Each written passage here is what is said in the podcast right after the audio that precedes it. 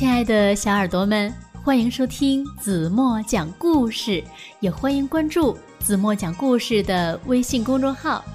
那小朋友们，你们知道吗？在我们中国呢，有很多很多的民间传说故事，这些故事呢，展现了我们中华民族的传统智慧与优良的品格。比如说呢，有时候呀，我们夸一个姑娘比较勤劳。我们会说她像田螺姑娘，那可能小朋友们不知道是怎么回事。可是呀，如果你们听过田螺姑娘的故事，你们就知道我们为什么会这样说了。好了，那今天呢，子墨就为大家讲一个咱们中国的民间传说故事《田螺姑娘》。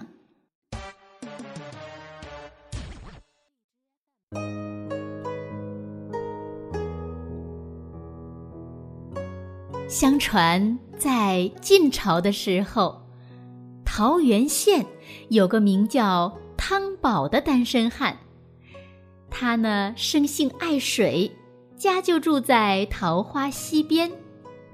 有时候暴雨山洪搅浑了溪水，汤宝呢就会跳到水里清理泥沙。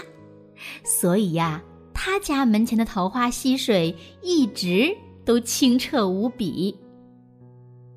有一年，天下大旱，桃花溪几乎干涸见底了。汤宝在溪底发现一只极其美丽的大田螺，他担心田螺会因为缺水而干死，于是呢，就将它带回家，放进了水缸。精心养着。过了段时间，有一天，汤宝干完活回家，发现桌子上摆满了好饭好菜，茶壶里还有热滚滚的茶水，真是奇怪极了。而且，这样的好事儿还不止一回，第二天、第三天。天天如此，难道是哪个好心的邻居在帮忙吗？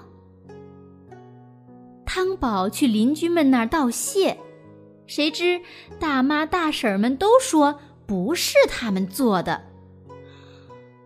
那到底会是谁呢？汤宝决定要弄个明白。第二天中午，汤宝偷偷赶回家，往屋里一看，哎呀，原来是一位美丽的姑娘从水缸里走出来，帮他做好了饭菜。汤宝走上前问道：“请问这位姑娘，您？”从什么地方来？为什么要帮我烧饭呀？姑娘大吃一惊，半天才羞答答的说：“嗯，我是桃花溪的田螺女，因为一再蒙受你的恩惠，所以前来烧火煮饭，为你料理家务。原来。”这天仙般的姑娘是田螺变的，汤宝又高兴又感动。自此之后，两个人互敬互爱。过了很久，他们结成了夫妻。依靠勤劳的双手和田螺姑娘的帮忙，汤宝家的日子一天比一天红火起来。县令听说了汤宝的事儿，起了坏心思。他对汤宝说：“今年的租子不要米粮，只要蛤蟆毛。若是交不出来，就别怪我不客气，要赏你五十大板了。”汤宝把这件事告诉了妻子田螺姑娘。到桃花溪边走了一圈儿，不一会儿就带回了蛤蟆毛。县令呢，不死心，又对汤宝说：“哼，今年的赋税不要你的银两，只要一枚倭斗。如果找不到，可别怪我心狠手辣，要罚你五十大板。”这一次，田螺姑娘消失了三天，回来时手里牵着一只黄色大狗，耳朵上长着奇异的黑色花纹。她告诉汤宝：“这，就是窝斗，它靠吃火为生，也能喷火。”汤宝把窝斗牵到县衙。县令却拒不相信。虽然倭斗当场吞吃了火炭，又口吐火焰，他依旧要打汤宝五十大板。这时，只听得倭斗一声大吼，喷出十丈烈焰，顿时整个县衙门口火光熊熊，浓烟滚滚。坏县令吓得一声尖叫，一溜烟儿。逃得老远，再也不敢回来了。火灭以后，人们发现汤宝和田螺姑娘都不知去向。据说，夫妻俩搬到了桃园深处，一直过着幸福的生活。好了，亲爱的小耳朵们。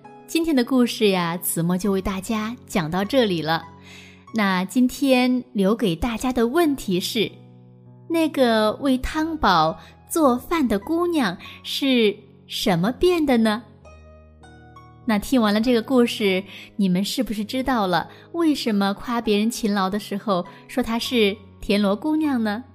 因为在中国呀，田螺姑娘是勤劳和善良的象征。好了，今天就到这里吧。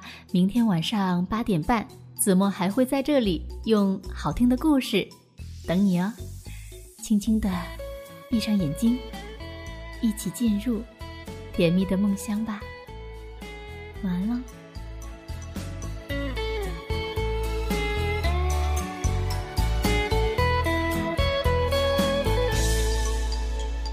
时光在秋千上摇晃。